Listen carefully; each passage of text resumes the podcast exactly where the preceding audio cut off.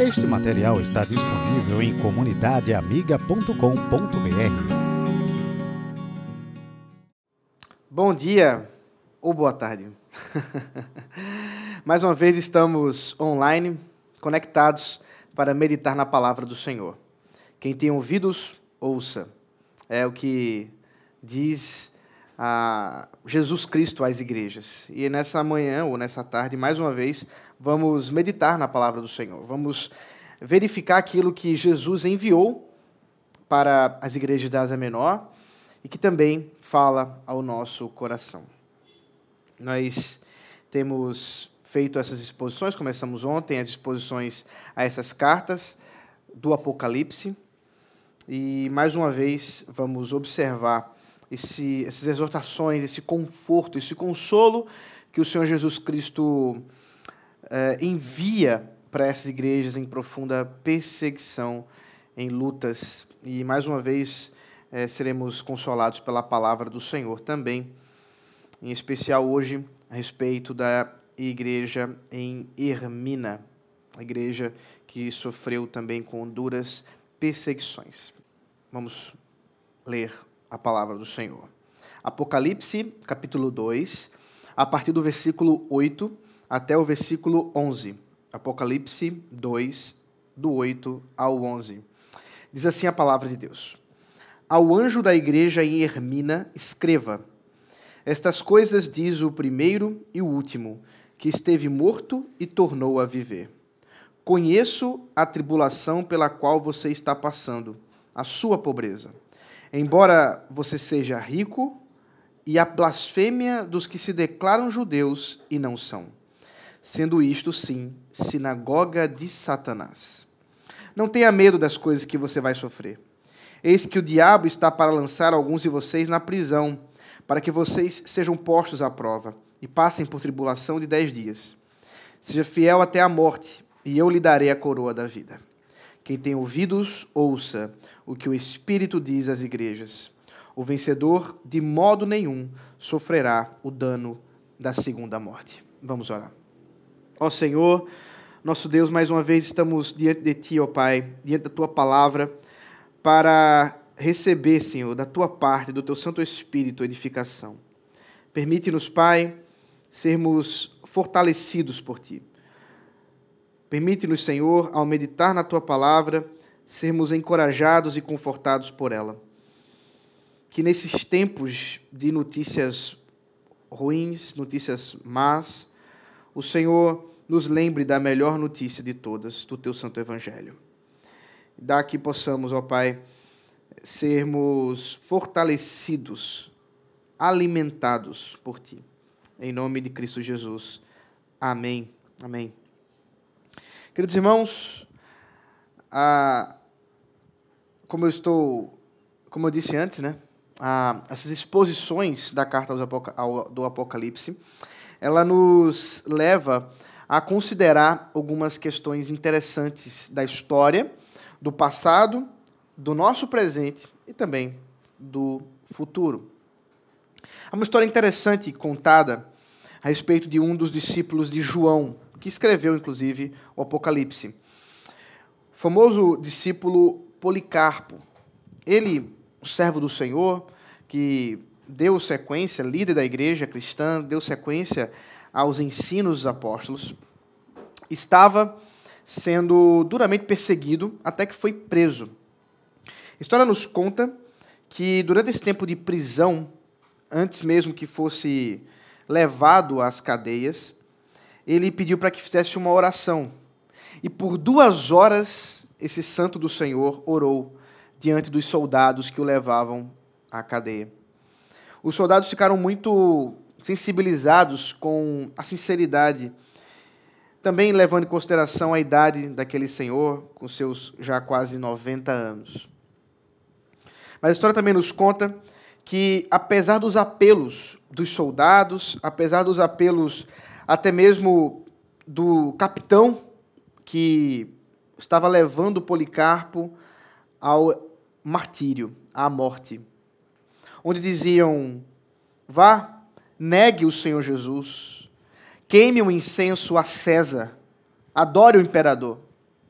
esse homem se manteve fiel. E essas palavras até hoje ecoam da fidelidade do Senhor. Ele disse: Por 86 anos servi a Cristo e ele nunca me fez qualquer mal. Como poderia blasfemar contra meu rei que me salvou? Até onde você vai com Cristo? Até onde você consegue ir com Cristo? Até onde você está disposto a ir com Cristo?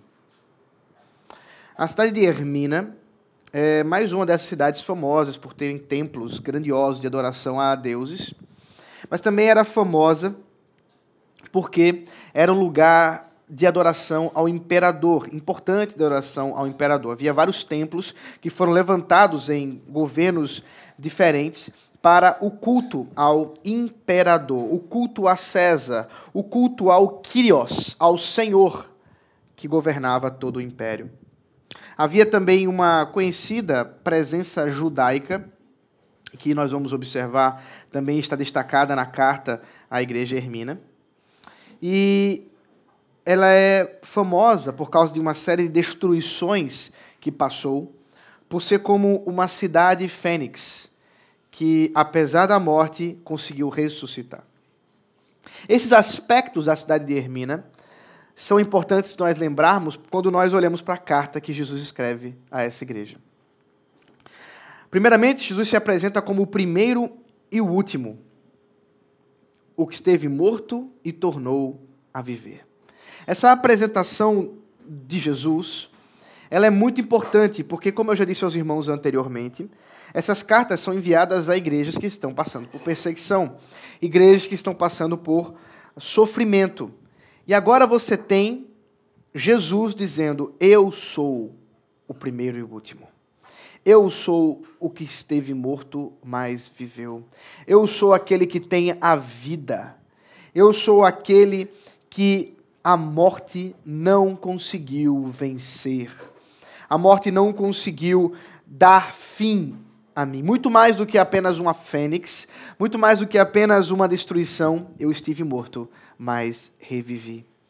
Essa apresentação de Jesus certamente já traria à igreja em Hermina um consolo e um conforto profundo de encorajamento, onde daria a eles a segurança de quem estavam servindo, de quem era ou de quem é o seu rei. Sim, na sequência, João, escrevendo, amando do nosso Senhor Jesus Cristo, dá a, a, a conhecimento a nós daquilo que acontecia naquela igreja. A carta a Esmirna, assim como a carta a Filadélfia, são as duas igrejas que não há nenhuma palavra contrária, não há nada que o Senhor Jesus levante contra aquela igreja. Mas ela fala a respeito de um sofrimento duro que eles estavam passando. Versículo 9. Conheço a tua tribulação pela qual você está passando a sua pobreza, embora seja rico, e a blasfêmia dos que se declaram judeus e não são, sendo isto sim sinagoga de Satanás.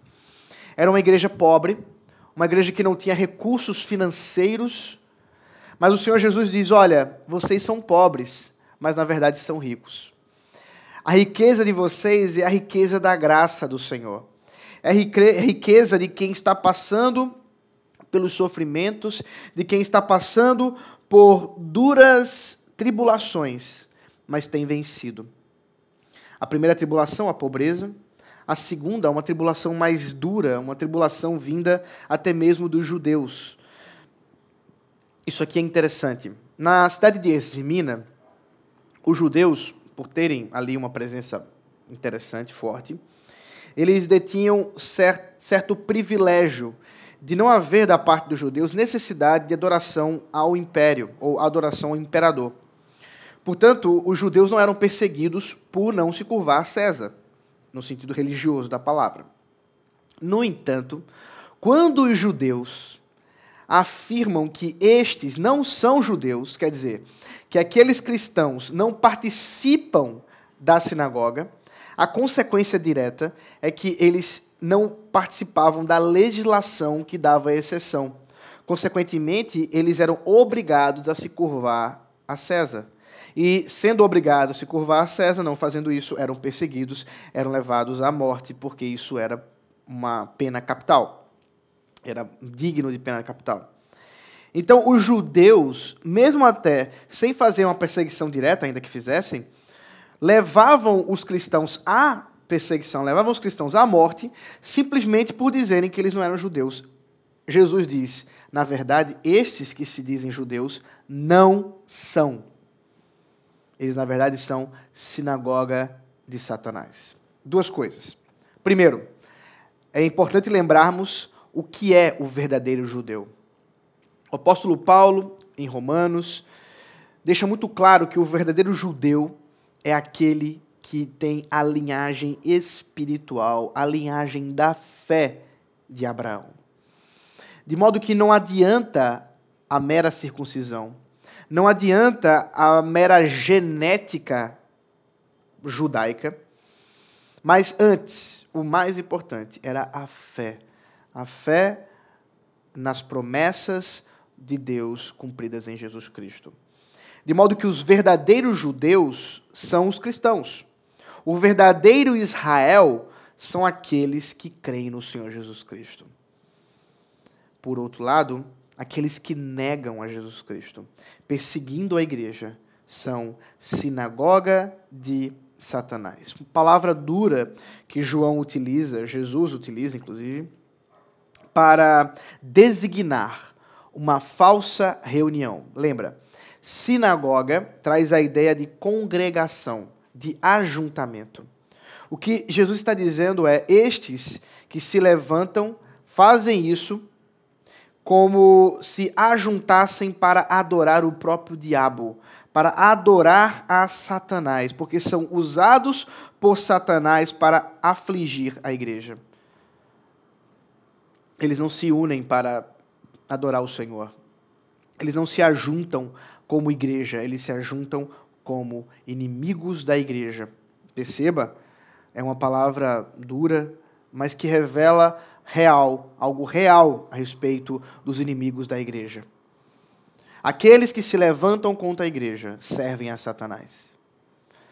Aqueles, mesmo que se arrogando, veja bem, servos de Deus, mas levantando-se contra a verdade do Evangelho, levantando-se contra a verdade daquilo que a igreja prega, contra a igreja, estes se levantam para adorar a Satanás, para servir ao diabo e, portanto, são sinagogas de Satanás e não verdadeiras igrejas ou verdadeiros aglomerações ou congregações que adoram ao Senhor ele continua a mostrar que as coisas por um tempo não vão melhorar.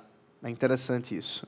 É uma carta de consolo e exortação, mas ao mesmo tempo ela demonstra que é preciso ter resiliência e perseverança. Veja o versículo 10. Não tenha medo das coisas que você vai sofrer.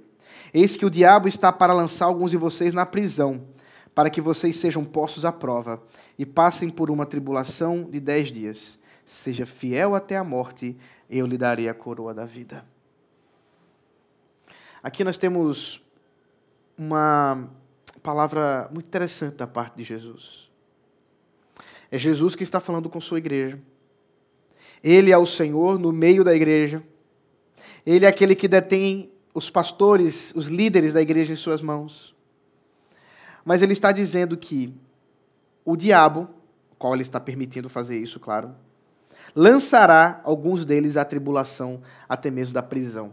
Ele chega a falar, inclusive, por dez dias. Mas não só isso. Ele fala de uma perseverança, de uma fidelidade até a morte. Como eu perguntei no começo, até onde você vai com Cristo? Até onde você está disposto a ir com Jesus? Aqui o Senhor Jesus estabelece um padrão. Aqui o Senhor Jesus estabelece um caminho. Seja fiel até a morte. É curioso, as cartas do, de Apocalipse, as cartas de Jesus às igrejas da Ásia Menor, são um grande desafio para aqueles que se aglomeram em teologias de prosperidade, teologia coach, de autoajuda. Porque aqui nós somos confrontados com a verdade da nossa fidelidade ao Senhor até a morte. Perceba. Esses irmãos não estavam em pecado. Esses irmãos não estavam em desobediência e incredulidade. Mas o Senhor Jesus está dizendo: aqueles que são fiéis vão morrer. Curioso, não? Aqueles que são fiéis vão padecer sofrimentos e serão levados à prisão e até mesmo à morte. Meu irmão e minha irmã, a nossa esperança não está nessa vida. Quando o Senhor Jesus fala com essa igreja fiel, igreja de Esmina, fiel ao Senhor, fiel nas tribulações, duramente perseguida, pobre, não bastasse a pobreza, levada às cadeias e à morte. O Senhor Jesus em nenhum momento diz: Olha, fiquem tranquilos, virá a riqueza para vocês. Fiquem tranquilos, ainda nessa vida vocês gozarão dos prazeres. Não. Amados do Senhor Jesus Cristo, percebam bem um princípio estabelecido aqui.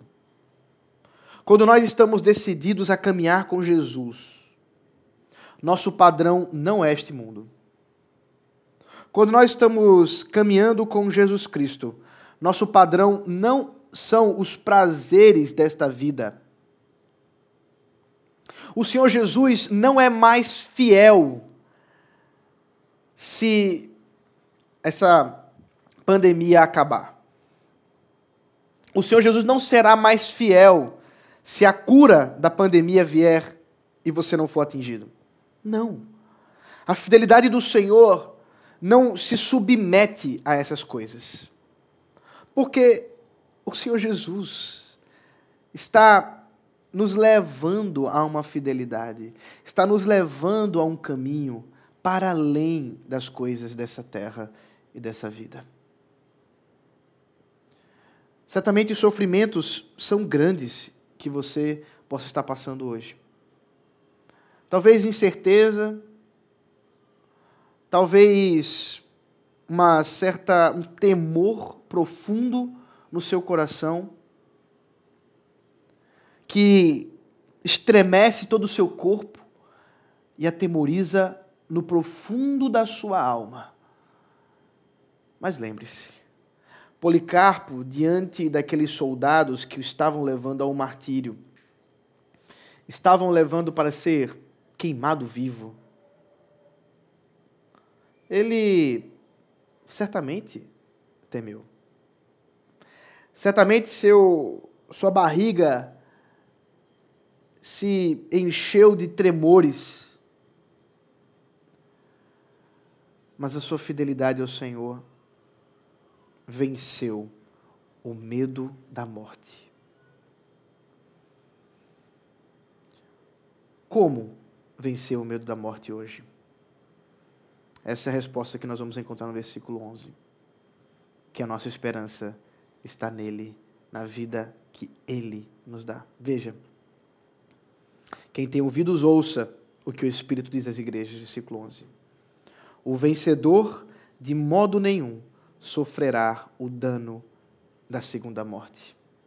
Veja bem, Jesus está falando de uma morte em fidelidade a Ele, em testemunho, nesta vida e passa a falar agora de uma segunda morte,